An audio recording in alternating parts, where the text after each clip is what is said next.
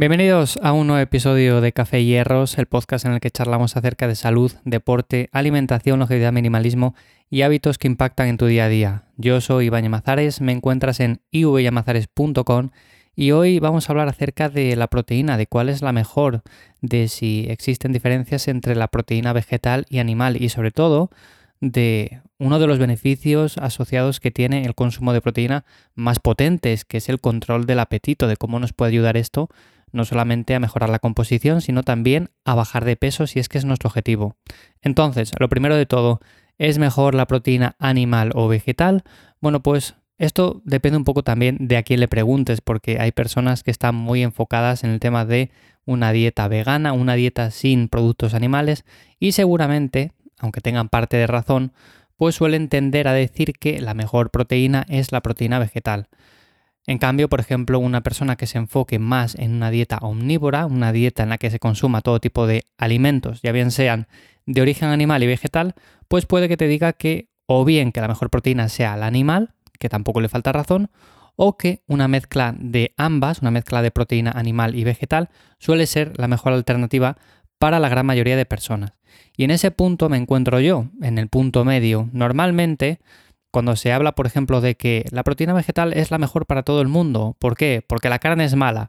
Vale, la carne es mala, pero es que no toda la carne es igual. Si vamos, por ejemplo, a una carnicería, seguramente podemos encontrar carne de bastante buena calidad y luego vamos a tener también otros tipos de carne más procesada, de peor calidad, con peores nutrientes, con una proteína eh, con peor aminograma. En definitiva, seguramente si comparamos esa carne procesada, esa carne de peor calidad, con una proteína vegetal, una proteína, por ejemplo, de legumbres, pues las legumbres salgan ganando, la proteína vegetal salga ganando. Ahora bien, ¿eso quiere decir que la proteína vegetal siempre, en cualquier caso, va a ser una mejor opción a la proteína animal? Bueno, pues bajo mi punto de vista no. Como digo, la proteína animal normalmente cuando hablamos de carne de calidad, suele tener un aminograma más completo y eso quiere decir que a igualdad de cantidad de proteína, si por ejemplo una persona solamente se alimenta de proteína vegetal y otra de proteína animal, a igualdad de cantidad de proteína, vamos a poner 100 gramos de proteína, pues la persona que consuma proteína simplemente animal pero de buena calidad y la otra vegetal pero de buena calidad también,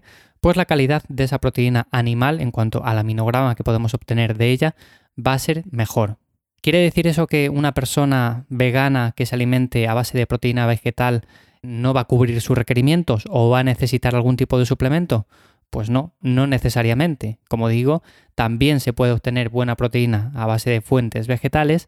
Lo que sí que es cierto es que siempre va a tener un perfil de aminoácidos algo menor y por lo tanto conviene mezclar fuentes, ¿no? Por ejemplo, de decir, venga, pues yo me alimento a base de proteína de soja o proteína de lenteja. Bueno, a ver, siempre está bien mezclar diferentes fuentes más que nada para complementar unas con otras. Entonces, dejando de lado este tema, porque a mí me parece importante también recalcar que no todo es blanco o negro, que muchas veces lo pintamos así, ¿no? ¿Qué es mejor, esto o esto? Bueno, pues a veces en el punto medio se encuentra la clave de todo. No quiero decir que todo el mundo tenga que consumir ambas proteínas, porque si a una persona le apetece llevar una dieta vegana, pues la puede llevar sin ningún tipo de problema con ciertas medidas, con ciertos suplementos. Es verdad que no con respecto al tema de la proteína, pero sí con respecto a otras vitaminas que también son necesarias. Pero, como digo, se pueden cubrir requerimientos con una proteína vegetal, o sea, eso está más que claro. Y yo mismo consumo muchas legumbres. Os he comentado en más de un episodio que suelo consumir lentejas, que suelo consumir, por ejemplo, eh, garbanzos. Son alimentos que me gustan un montón y además hacen que no tire tanto de proteína animal.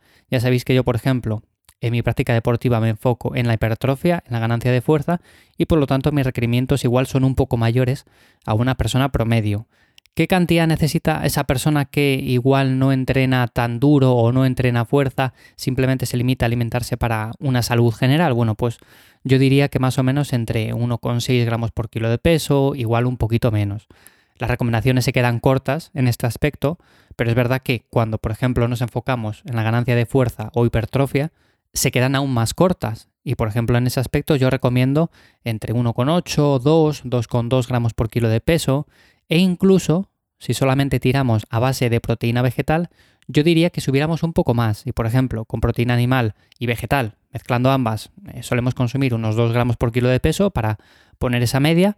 Bueno, pues si tiráramos solamente de proteína vegetal, yo subiría un poco, en torno a 2,2, 2,4, simplemente por el motivo que comentaba antes, porque hay que mezclar fuentes para complementar esa proteína. También hay que mezclarlo si lo consumimos de fuentes animales y vegetales, no simplemente limitarnos a tomar batidos de proteína de suero. Pero lo dicho, al ser una proteína más completa, mi consejo es que no necesitamos subir la cantidad tanto. En cambio, con una proteína vegetal, simplemente, bueno, pues tiraríamos a esos 2,4 gramos por kilo de peso. Y vuelvo a decir lo mismo, si eres una persona que simplemente se enfoca en la salud, que entrena de manera liviana, eh, es activa en el día a día y demás, pues seguramente con 1,6 sería más que suficiente, siempre calculado en base al peso saludable. Si por ejemplo necesitas perder 15-20 kilos, pues no lo calcules en base a tu peso actual porque seguramente esa cantidad suba demasiado. Entonces, eso sería básicamente los puntos importantes que yo destacaría con respecto a cuál es la mejor proteína, que como veis no es que haya una proteína que las domine a todas, nada de eso. Y como digo, también está el tema importante del consumo de proteína con respecto al control del apetito. ¿Por qué? Porque muchas personas, cuando por ejemplo se plantean una pérdida de peso, el problema que normalmente veo es que nos enfocamos simplemente en decir, bueno, pues necesito un déficit calórico, necesito comer menos. Vale, pues voy a bajar las calorías y seguramente así ya pierda peso. Y bajamos las calorías, pero la bajamos de todo en general. En cambio, por ejemplo, una persona que sí, que genere un déficit calórico, que luego se mueva en su día a día, pero que diga, bueno, a ver, el tema de la grasa también es importante, o sea que tengo que consumir un mínimo de grasa. Los carbohidratos sí que puedo jugar más con ellos, aunque son importantes a nivel de rendimiento, bueno, pues puedo aglutinar los que consuma alrededor del entrenamiento, pero la proteína sí que sí, esa no la puedo tocar, o sea, eso es algo imprescindible, no solamente para mantener la masa muscular, sino porque voy a tener un mejor control del apetito, me va a generar más saciedad y por lo tanto no voy a tener esos picos en los cuales tengo un montón de hambre y al final lo tiro todo por tierra eh, comiendo cualquier cosa. O sea, voy al supermercado y me entra hambre con cualquier cosa que veo. En definitiva, si utilizamos esa cantidad que comentaba antes, sobre todo si entrenamos de alrededor de los 2, 2,2, 2,4 gramos por kilo de peso, nos vamos a asegurar de que vamos a tener un mayor control del apetito y saciedad. Y eso es muy importante, como digo, si estáis planteando una pérdida de peso, que aún así hay momentos en los cuales, pues sí, vamos a tener un poco de hambre, es normal. También es verdad que a veces estemos más cansados porque metemos actividad extra, todo lo que queráis, pero realmente la proteína no hay que jugar con ella en el sentido de decir, bueno, pues voy a consumir poca. Es verdad que últimamente en los últimos años quizás esté tirando por el lado opuesto de que necesitamos consumir un montón de proteína, eh, vemos una gran cantidad de alimentos que son más proteínas y todo eso. Es verdad que tampoco hace falta tanto porque hay personas que se pasan un montón. Con esa cantidad que comentaba antes es más que suficiente, entonces, bueno, si llegamos a ella, pues perfecto, pero tenemos que, por ejemplo, dedicar ciertas semanas o ciertos días a medir la cantidad que estamos consumiendo con una aplicación de macros y si llegamos bien, pues perfecto. Y si no llegamos, bueno, pues empezar a incluir algunos de estos alimentos o suplementos de proteína en polvo o alimentos, que como siempre digo, con alimentos se puede llegar también a la cantidad que necesitamos sin ningún tipo de problema. De hecho, yo es lo que hago.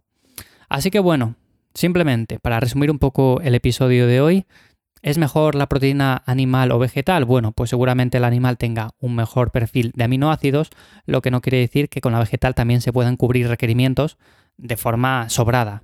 O sea, a base de legumbres, a base de productos de origen vegetal, se puede hacer sin ningún tipo de problema y conseguiríamos una proteína igualmente de calidad. Así que se puede hacer de las dos formas y la importancia de consumir un mínimo de proteína, aunque seamos personas un poco más sedentarias, un poco menos activas, un mínimo de en torno a 1,6 gramos por kilo, pues es importante para el tema de la pérdida de peso, aunque siempre recalco que debemos de movernos un poco más y entrenar fuerza, que es la clave de todo. Así que nada más, hasta aquí el episodio de hoy, espero que os haya gustado, espero que hayáis aprendido algo nuevo con esto que he contado. Si queréis que hable acerca de algún tema ya sabéis que me lo podéis decir en ivyamazares.com en el área de escríbeme. Y nada más, hasta aquí el episodio de hoy. Nos escuchamos de nuevo en 7 días. Que paséis buena semana. Chao.